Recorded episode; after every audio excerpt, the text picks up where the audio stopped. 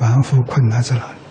听你几句话，马上意见就来了，底下话就来了。这个不行，你被外面境界所转。若能转进，则同如来。你要能转境界，你不能被外面心界所转。绝大多数的人都被外面转，怎么转的呢？分别执着，记住，念头、欲望、烦恼习气，就现行了。这就堕落在五欲六尘之中。这凡夫修行人要学佛，要学菩萨，要学祖师大德。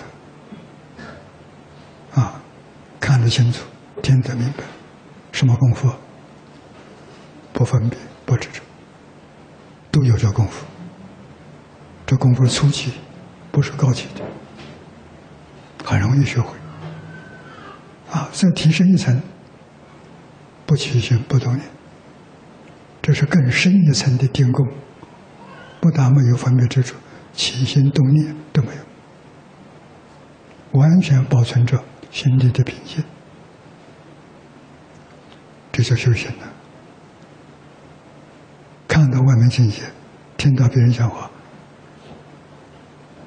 立刻回应也好，考虑之后回应也好，都叫被境界转了。你说凡夫被境界转了，要怎么样？如如不动。不动的标准，就是我没有分别执着。